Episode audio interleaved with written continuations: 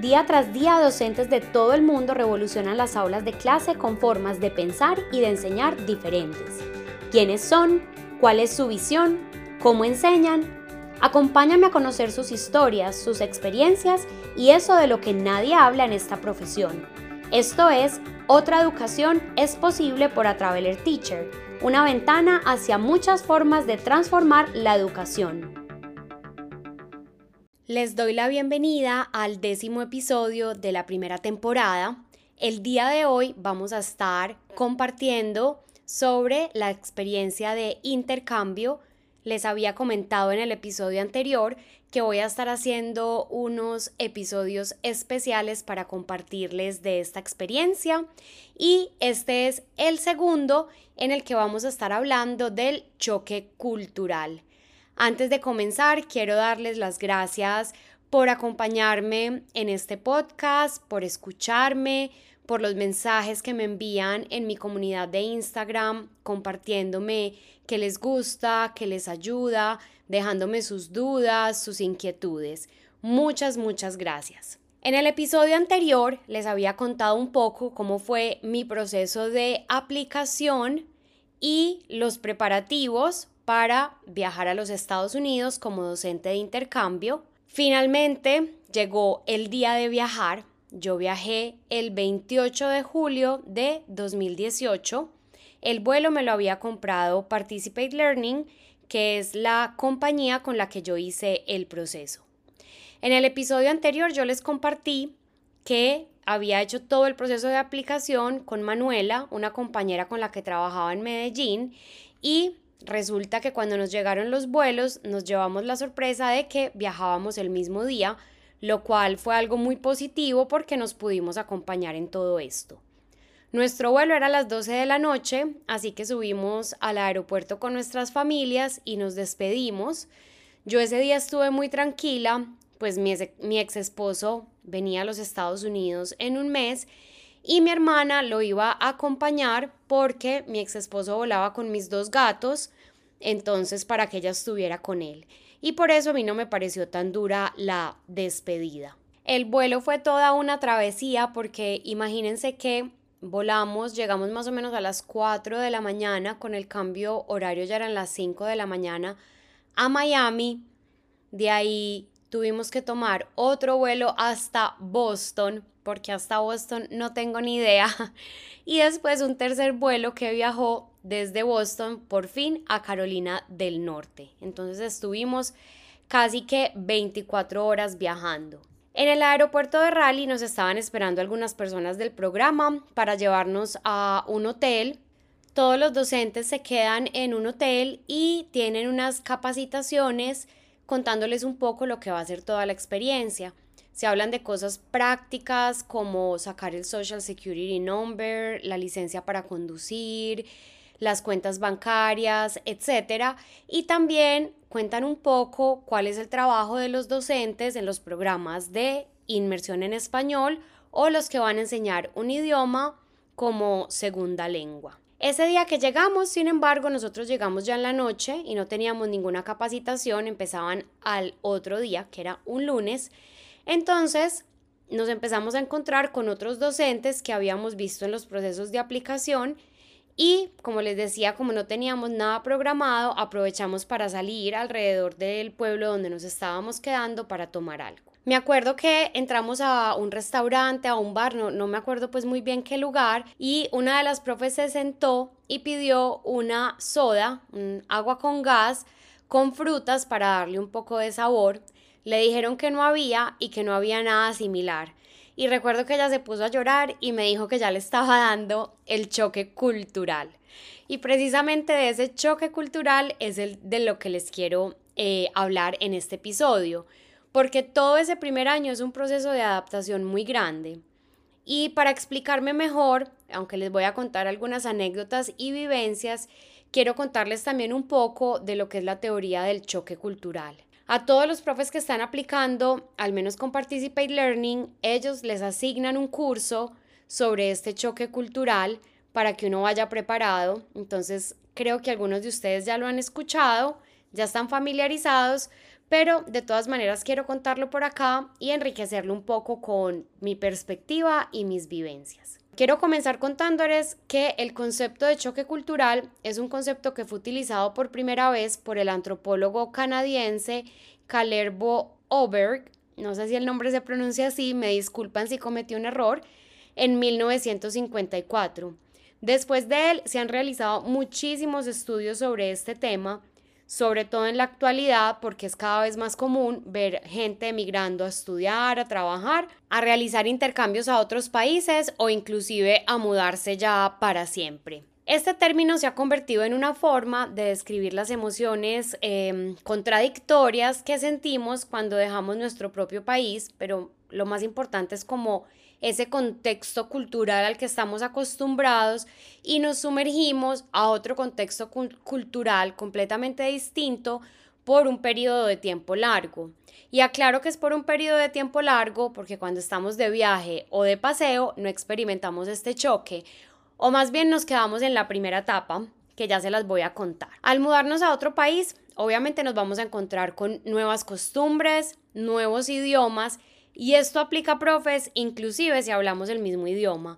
Yo les he compartido que antes de vivir en Estados Unidos, yo viví en México y en Chile, que son países que evidentemente hablan español, pero aún así tenemos palabras muy distintas.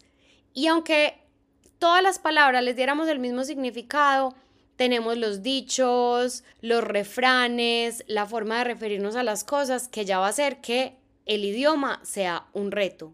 Esto también aplica al inglés cuando venimos como profesores de intercambio.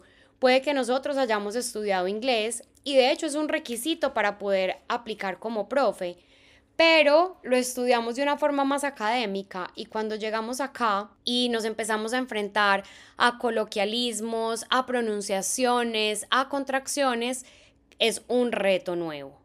Entonces les decía, nos encontramos con nuevas costumbres, idiomas, tradiciones, formas de vida, formas de ver la vida que son muy diferentes a lo que estamos acostumbrados.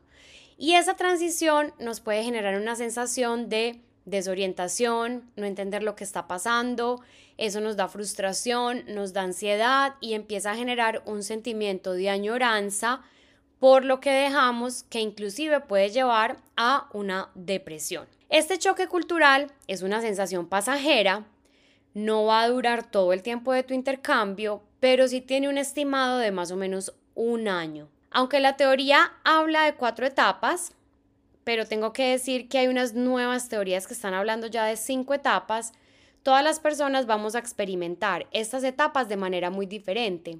El impacto, el orden, la duración de cada etapa va a variar de dos cosas. Primero, del contraste cultural aunque yo les decía que cuando yo me mudé para México y Chile tuve un choque cultural, evidentemente no va a ser lo mismo que si me mudo, por ejemplo, a China, donde las diferencias van a ser aún más grandes. Y segundo, de cada persona y de sus experiencias. Yo veo una diferencia muy grande en cómo experimenté el choque cultural la primera vez que me mudé a México, la segunda a Chile y esta tercera a Estados Unidos. Aunque yo ya había vivido en esos otros dos países, no fue sino cuando comencé a prepararme para mi intercambio que escuché este término, como les contaba antes, gracias a un curso que Participate Learning nos asignó como preparación. Y realmente cuando yo empecé a leer todas estas etapas y lo que se siente, comprendí muchas de las cosas que yo había experimentado la primera vez que me mudé a México. Pude ver cada una de esas etapas así palpables. Y también entendí por qué el programa nos envía este curso, porque cuando llegó mi momento de mudarme a Chile, aunque yo no conocía este choque cultural en concepto, sí tenía la experiencia de México y me dije, a mí no me vuelve a pasar lo que me pasó cuando me mudé a México. Entonces digamos que de alguna manera me preparé y aún más cuando me mudé a Estados Unidos, pues porque tenía esas dos experiencias pasadas y tenía este curso. Y precisamente por eso es que se los quiero compartir también aquí. Vamos a pasar entonces a esas etapas del choque cultural. Oberg habló de cuatro etapas. La primera es el periodo de la luna de miel, la segunda, la fase de choque o frustración, la tercera, el reajuste y la cuarta la adaptación o aceptación. Entonces vamos a empezar por ese periodo de la luna de miel. Yo creo que lo primero que experimentamos cuando nos mudamos a un nuevo país es lo mismo que sentimos cuando estamos de viaje o de paseo. Evidentemente, si nosotros elegimos ir de viaje en las vacaciones, ir de paseo a un país, queremos ir por todo lo nuevo y por todo lo diferente. No queremos ir a comer la misma comida que comemos en nuestro país, a hacer las mismas actividades, a hablar con la gente de nuestro propio país. Queremos a todo, queremos ir a ver todo lo que es diferente. Queremos probar las comidas más exóticas, las bebidas distintas, comprar ropa que no encontramos en nuestro país, hacer actividades que no se practican en nuestro país, etc. Cuando nos mudamos a un nuevo país, esos primeros días, inclusive pueden ser semanas o meses, eh, yo no voy a hablar aquí de tiempos porque como les decía es muy relativo, pero como todo este primer momento se siente como una luna de miel porque todo es nuevo, es como estar de viaje. Yo me acuerdo que llegué a Concord, el pueblo en el que yo he vivido estos cinco años, yo iba en el carro y yo era mirando así las calles y yo decía, ay no, esto es como en las películas. Y profes, si ustedes visitan Concord o lo buscan en Google Maps o buscan una foto, se van a dar cuenta que es el pueblo más normal que puede existir. Yo pensaba en voy a vivir un otoño, voy a vivir un invierno, porque yo soy de Medellín en Colombia, en mi ciudad no existen las estaciones, entonces yo soñaba con las botas que me iba a poner, con los suéteres, con las chaquetas, con los paisajes, con las montañas, con las actividades. Yo recuerdo esos primeros días en que los carros se detenían en la calle para que los peatones pudiéramos caminar.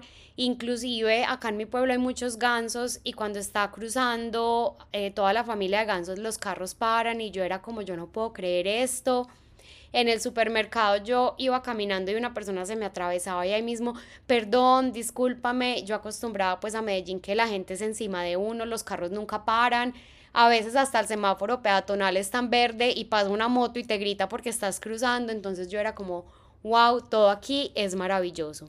Sin embargo, a medida que pasa el tiempo, comienzan a surgir unos nuevos sentimientos y aquí es donde se da esa fase de choque o de frustración porque las diferencias culturales ya no es como en el paseo, ay, qué rico hoy comer esta comida distinta, sino que ya comienza a ser más evidente que no voy a volver a comer lo que comía en mi ciudad, en mi casa, por no sé cuántos años. Ya esa ropa que nos deslumbró al inicio es, pero esto es incómodo o no me gusta, yo quiero lo otro el invierno, el otoño, ya comienza a ser que frío. Entonces lo que en un primer momento nos había parecido novedoso por ser la primera vez que lo veíamos, por estar como en un viaje, ya comienza a convertirse en un poco de desafío. Creo que el idioma es uno de los elementos que genera más frustración y cansancio y ese lo empezamos a sentir desde muy rápido. Yo recuerdo que cuando llegamos al aeropuerto de Miami, donde nuestro vuelo hizo esa primera escala que les contaba, nos acercamos a pedir algo para desayunar y no lográbamos que nos entendieran y la verdad nosotras tampoco entendíamos lo que nos decían. Y finalmente Manuela fue la que dijo, pidamos un croissant y un cappuccino, que eso seguro lo van a entender. Y eso pues en ese momento obviamente no me causó una crisis, pero fue solo el inicio. Ya cuando llegué acá a Concord, eh, Carolina del Norte es un estado sureño y tienen una forma de hablar con un acento, la boca es como muy cerrada, tienen muchas contracciones, hablan muy rápido, fue para mí algo demasiado sorprendente. A veces de una oración completa que me decían yo solo conseguía entender una palabra. Con mis compañeros de trabajo pues no me quedaba más que amarme, armar, armarme de humildad y preguntarles tres o cuatro veces hasta que lograba entender pero muchas veces en filas de bancos, de supermercados, de restaurantes, eh, o cuando uno tiene que diligenciar diferentes pues cosas acá, comprando el carro, el seguro, ir al médico, etcétera, yo no entendía lo que me decían, preguntaba, no me repetían más despacio y era de verdad algo que me hacía sentir súper humillada. Y profes, ni qué decir de las llamadas telefónicas tengo que decirles que yo acá he optado por hacer todo o por email o por un chat o en persona. y la llamada es como así como lo último. Hay cosas que no cambian, todavía me sigue dando mucha dificultad el teléfono, pero en esos primeros momentos todo eso empieza a generar mucha frustración. Eh, otra cosa, las costumbres que tenemos.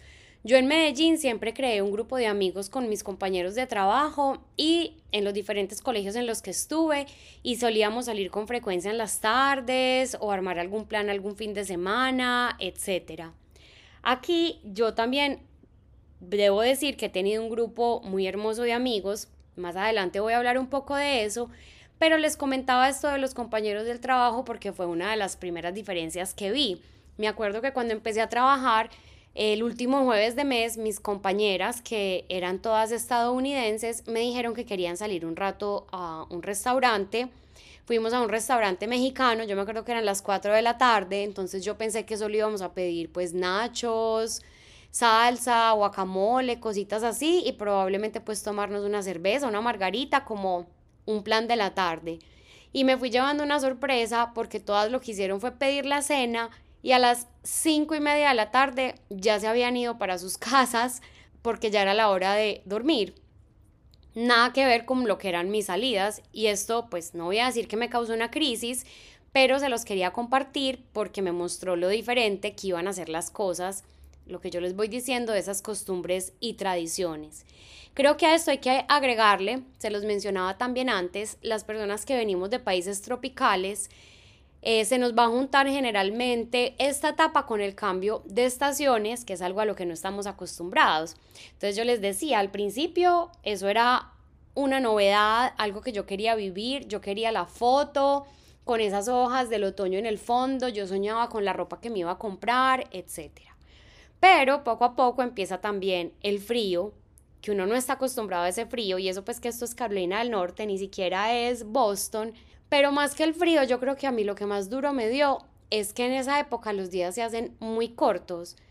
En, llegamos a un momento en que está anocheciendo entre las cuatro y media y 5 de la tarde. Es decir, el día que, la parte del día que tiene luz no la pasamos trabajando y el resto solo es oscuridad. El frío, la oscuridad, y a eso hay que sumarle que la gente casi no quiere salir en esa época. Entonces se empieza a volver la vida como muy sola, es como el trabajo y a tu casa, el trabajo y a tu casa. Ni que hablar de las tradiciones en fechas importantes como la Navidad. En mi caso, Medellín es una ciudad que se llena de alumbrados por todas partes y partes de los planes de la Navidad es ir a visitar todos los parques y todos los alumbrados y tenemos un millón de celebraciones. Entonces el 30 de noviembre recibimos diciembre. El 7 y el 8 de diciembre celebramos el Día de las Velitas. Del 16 al 24 de diciembre, las novenas. El 31 de diciembre, la víspera de Año Nuevo. Muchas de estas reuniones son familiares. Así que como se celebra la Navidad con la familia, hay que crear otra fiesta para celebrar la Navidad con los amigos o con una parte de la familia que no va a poder estar ese día, etc. Entonces, todo es fiesta. Y acá no hay nada de eso. Las calles no las alumbran, no hay tantas reuniones y la reunión del 24 es una reunión muy familiar en la que se hace una cena y la gente se acuesta a dormir. Bueno, son muchas las anécdotas y las experiencias que yo podría contarles, pero si sigo, este episodio se haría eterno. Creo que he podido darles una pincelada de cómo se empiezan a sentir las cosas. Las normas culturales y las tradiciones muy extrañas, son impredecibles e incluso la tarea más común, como ir al supermercado y no encontrar los productos con los que normalmente cocinamos o limpiamos, nos comienzan a generar un sentimiento de añoranza por lo que hemos dejado atrás. Y así como en la primera etapa es muy común que idealicemos el país al que llegamos, aunque no sea perfecto, en esta etapa siento yo que el péndulo se va para el otro lado y ya lo que empezamos a idealizar es el país que dejamos y nos olvidamos un poco de que ese país que dejamos también tenía cosas que no nos gustaban. Estos sentimientos de nostalgia y de añoranza eh, muchas veces pueden inclusive desencadenar una depresión Y es muy común que en esta etapa la gente comience a plantearse regresarse a su país. A mí me ha tocado ver compañeros que estando en medio de esta situación se han querido regresar a sus países por cosas tan comunes como un problema con un padre de familia o con un compañero de trabajo, con un estudiante, un malentendido con la administración del apartamento donde están viviendo. Son cosas que también vivimos en nuestro país y que por lo general no nos hacen querer renunciar. Estoy hablando no de un acoso laboral, estoy hablando de un día un padre de familia que nos trató mal o un compañero que nos contestó grosero que eh, no me espero pues no darme a entender mal, no quiero decir que esto esté bien, pero son situaciones que también vivimos en nuestro país y si es una vez, una cosa que pasa de vez en cuando, eso no nos hace querer renunciar. Pero acá sí comienza a generarnos esa sensación. Si tenemos paciencia y sabemos seguir adelante, vamos a llegar a esa tercera etapa, que es el reajuste. Yo les quiero contar, profes, que yo puse pues acá la tercera etapa cuando hice el guion de este episodio, porque así es como lo dice la teoría. Pero en mi experiencia, yo creo que ese reajuste y la cuarta etapa, adaptación o aceptación, se convierten en una misma. Esta etapa del reajuste ocurre más o menos entre los 6 y los 12 meses, pero de nuevo todo esto puede variar y lo que pasa es que nos vamos acostumbrando a cómo son las cosas en la nueva cultura, nos volvemos más cómodos interactuando con las personas del lugar, aprendemos el idioma, las formas de expresarse de la gente y nos vamos adaptando a nuestras nuevas rutinas diarias. Y este periodo, por eso es que yo lo considero como una misma etapa, va a terminar en una aceptación completa, porque también nos empezamos a encariñar con las costumbres y las tradiciones de nuestro nuevo entorno. Quiero decirles, profes, que esta aceptación no significa o que vamos a comprender completamente la nueva cultura y la nueva forma de hacer las cosas, o que todo nos va a gustar, o que todo nos va a parecer mejor. Más bien creo que significa que es posible que no sigamos comprendiendo completamente todo, porque es que son demasiadas cosas, pero hemos aprendido a funcionar y prosperar en nuestro nuevo entorno sin perder nuestra identidad y lo que somos. Tengo que decirles que el día de hoy, cinco años después de estar viviendo como docente de intercambio en Estados Unidos, todavía hay cosas que yo no comprendo. Todavía hay veces que alguien me habla y tengo que pedirle que me repita porque no entendí. Ya no me maravillo de las calles de Concord, pero me sigo asombrando de ver los autos que se detienen para dejar pasar a los peatones y a los animales. Yo les diría que la mejor manera que yo encuentro para describir este momento es que somos capaces de ver que tanto en nuestro país de origen como en el nuevo país hay cosas que nos gustan y cosas que no, y tratamos de sacarle el mejor provecho a ambas. Y también creo que después de este primer año ya nos conocemos y comenzamos a implementar más acciones que nos ayudan. Y por eso en esta última parte de este episodio yo quiero compartirles algunos consejos, algunas cosas que a mí me han ayudado.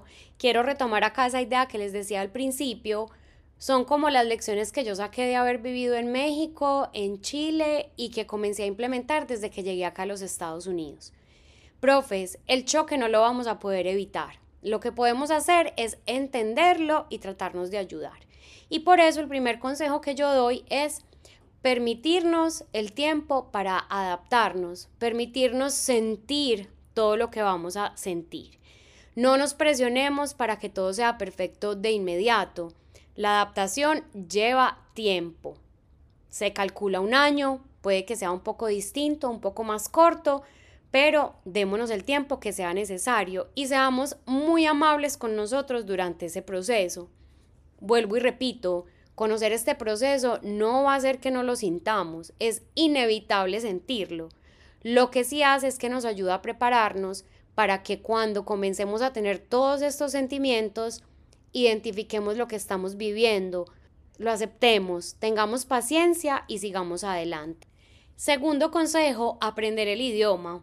Yo sé que cuando venimos como docentes de intercambio, se los mencionaba antes, uno de los requisitos es saber inglés, pero como les contaba, cuando llegamos nos encontramos con una manera de hablar el inglés completamente distinta a como la estudiamos. Entre más convivamos con personas nativas y tratemos de entender sus formas de expresarse y las incluyamos, más fácil será todo. Yo desde el principio le dije a mis compañeras, corríjanme, si ven que estoy diciendo algo mal, díganme, enséñenme. Los dos últimos años que estuve enseñando también inglés, inclusive le dije a mis alumnos, el inglés no es mi idioma nativo, yo lo aprendí muy distinto a como ustedes lo hablan, corríjanme, enséñenme de una forma muy respetuosa, pero háganlo. En esto de aprender el idioma, yo añadiría tener mucha humildad, porque es humildad para pedir que nos corrijan y nos enseñen, humildad para seguir diciendo que no entendemos y que si nos pueden repetir. Y eso puede que siga sucediendo hasta el final. Como les decía, a mí me sigue pasando el día de hoy. Tercer consejo, mantengamos una mentalidad abierta, positiva y curiosa. Primero, profes, acepten todas las invitaciones que les hagan, así sea para actividades que ustedes normalmente no harían. A mí mis compañeras me han invitado al cumpleaños de un año de los hijos, al cumpleaños de 8, de 7, de 10. Yo no tengo hijos y yo de todas maneras he ido a todos los cumpleaños porque eso me ayuda a conocer gente, a conocer la cultura, a explorar el país, las tradiciones. Recuerdo que mi primer año me invitaron a vivir un 4 de julio con una familia, eh, ir a los festivales de acción de gracias. En Navidad me han invitado también a algunos eventos y a todo eso yo siempre digo que sí porque es una forma de conocer, como les decía, la cultura y también de no quedarnos encerrados. Segundo, averigüen sobre eventos que suceden en la ciudad o inclusive en el país con esa mente abierta de vamos a vivir una nueva experiencia. Hace poco hubo acá un concierto organizado por toda la cultura hinduista y a mí me pareció espectacular. Entonces, qué rico estar abiertos a tener todas esas nuevas experiencias. ¿Cómo he averiguado yo de todo esto? Por medio de las redes sociales. Ahí constantemente podemos encontrar diferentes eventos. Entonces, métanse a Facebook, busquen grupos de esos, por ejemplo, acá yo he buscado los que decían Charlotte, eventos en Charlotte o estar actualizado en Charlotte, cualquier cosa de esas para que estén atentos a lo que vaya surgiendo y puedan tener nuevas experiencias. Si les gusta viajar y lo tienen en sus metas de esta experiencia de intercambio, desde que lleguen comiencen a averiguar lugares y a planificar estos viajes. Desde que yo llegué a los Estados Unidos, comencé como una lista eh, de las cosas que quería hacer, que obviamente no fue como que solo la hice el primer día, a medida que he visto nuevas cosas la he ido, le he ido poniendo más. Y eso me ha hecho a mí muy feliz, no solamente puse en la lista los lugares por conocer, sino también estas actividades que les mencionaba. Entonces, lo que les quería compartir como con este punto de la mentalidad abierta y positiva, es que si en vez de centrarnos en lo negativo, en todo es distinto, acá no se hace lo que se hacía allá, etcétera, sino que tenemos una positiva, nos vamos a enriquecer más. Yo en Medellín iba todas las semanas al estadio a ver los partidos de fútbol del equipo, pues que a mí me gusta, que es nacional, y cuando llegué acá era algo que extrañaba. Evidentemente acá no tenemos ese tipo de fútbol, aunque bueno, hace dos años comenzó un equipo acá en Charlotte, pero entonces he tratado de ir a partidos de básquetbol, a partidos de fútbol americano, a partidos de béisbol. Esto pues como por darles un ejemplo como de lo que quería decir en este punto. Crea tu grupo de apoyo. Profes, creo que una de las cosas que más extrañamos cuando estamos en otro país es nuestra familia. En mi caso, inclusive cuando viajé con mi pareja, me imagino que para los que vienen solos es aún más. Pero los que vienen pareja, los que vienen con sus hijos, igual vamos a extrañar a nuestro papá y mamá, a nuestros hermanos, y si tenemos una relación con la familia extendida, en mi caso, mi familia se suele juntar mucho, los tíos, los primos, etcétera, y eso se empieza a extrañar mucho. Y también los grupos de amigos que teníamos en nuestra ciudad. En esta experiencia vas a conocer a muchas personas con las que podrás entablar diferentes niveles de relaciones. Sin duda alguna, no todos pasarán a ser tus mejores amigos desde el inicio o inclusive al inicio te acercarás mucho a unas personas y a medida que pase el tiempo esa cercanía se desvanezca, pero encuentra a esas personas que estén ahí para ti y que puedan ser esa familia adoptiva, ese grupo de apoyo. Yo me he llevado muy bien con mis compañeras estadounidenses y he compartido algunas actividades con ellas por fuera del colegio, pero sin duda alguna mi grupo de apoyo más importante han sido otros docentes en su mayoría de Colombia, pero también de países como Perú, Chile y España.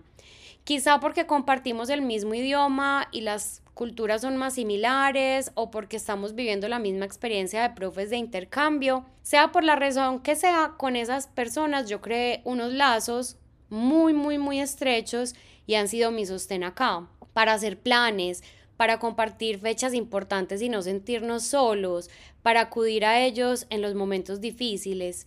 Profes, este proceso no tenemos que vivirlo solos.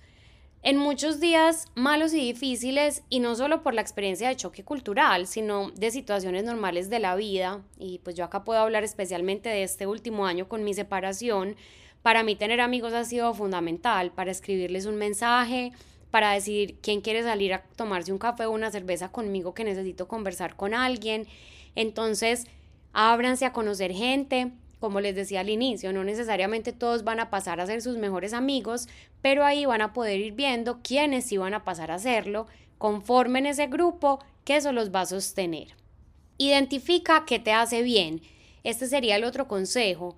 Eh, como les mencioné anteriormente, para mí la Navidad es muy importante y yo pasé mi primera Navidad aquí. Bueno, hice un viaje a Miami, a un crucero y regresé el 30 de diciembre a vivir el año nuevo y realmente me pareció muy solo, muy frío, muy oscuro, algo que no quería.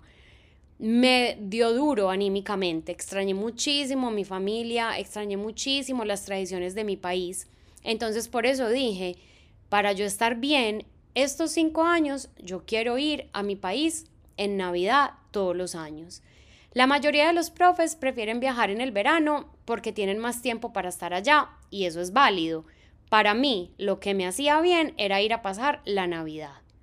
No dejes los pasatiempos que te gustan. Por ejemplo, a mí siempre me ha gustado mucho el senderismo y la naturaleza, así que aquí intenté seguir haciéndolo con mi expareja, con mis amigos y después uniéndome a un grupo de senderismo que encontré por Facebook. Y el último consejo que yo les daría sería no dejar la cultura. Acá somos embajadores de nuestra cultura, entonces vayamos a restaurantes de nuestro país. Eh, por ejemplo, acá en Estados Unidos se celebra el mes de la herencia hispana entre septiembre y octubre, del 15 de septiembre al 15 de octubre, y hay muchos festivales y actividades. Yo siempre asistí todos los años a lo que más pude durante esa época. Con mis amigos siempre me reunía el 7 de diciembre a celebrar el Día de las Velitas y cocinábamos comida colombiana para sentirnos en casa. En mi caso, pues a mí me gusta cocinar y soy buena, entonces un plato fundamental para los colombianos y creo que sobre todo para los paisas es la arepa. Entonces yo aquí me averigüé dónde vendían la harina y cocino por lo menos una o dos veces a la semana arepa. Sé hacer la bandeja paisa, aprendí a hacer arepa de huevo que me encanta. Bueno, aquí contándoles un poquito de mi gastronomía, pero lo que les quería compartir con esto es que sí, estamos en otro país, pero eso no significa que tengamos que dejar nuestra cultura y esas pequeñas cosas nos ayudan. Como les decía al inicio, profes, este choque, estos sentimientos no se pueden evitar, pero estar preparado para enfrentarlo nos puede ayudar muchísimo a pasarlo de la mejor manera. Quiero terminar contándoles que algunos teóricos han agregado una quinta etapa a este proceso de choque cultural y lo llaman el choque cultural inverso. Es una versión reducida del choque cultural que alguien puede experimentar al regresar a su país de origen.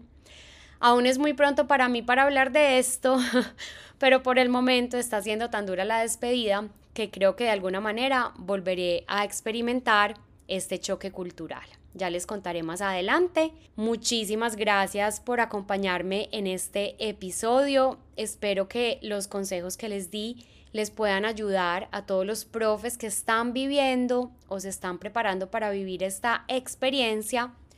Quédense pendientes porque vienen más episodios especiales de todo lo que ha sido este proceso de intercambio, contándoles un poco de mis experiencias y de mis aprendizajes. Muchísimas gracias por acompañarme.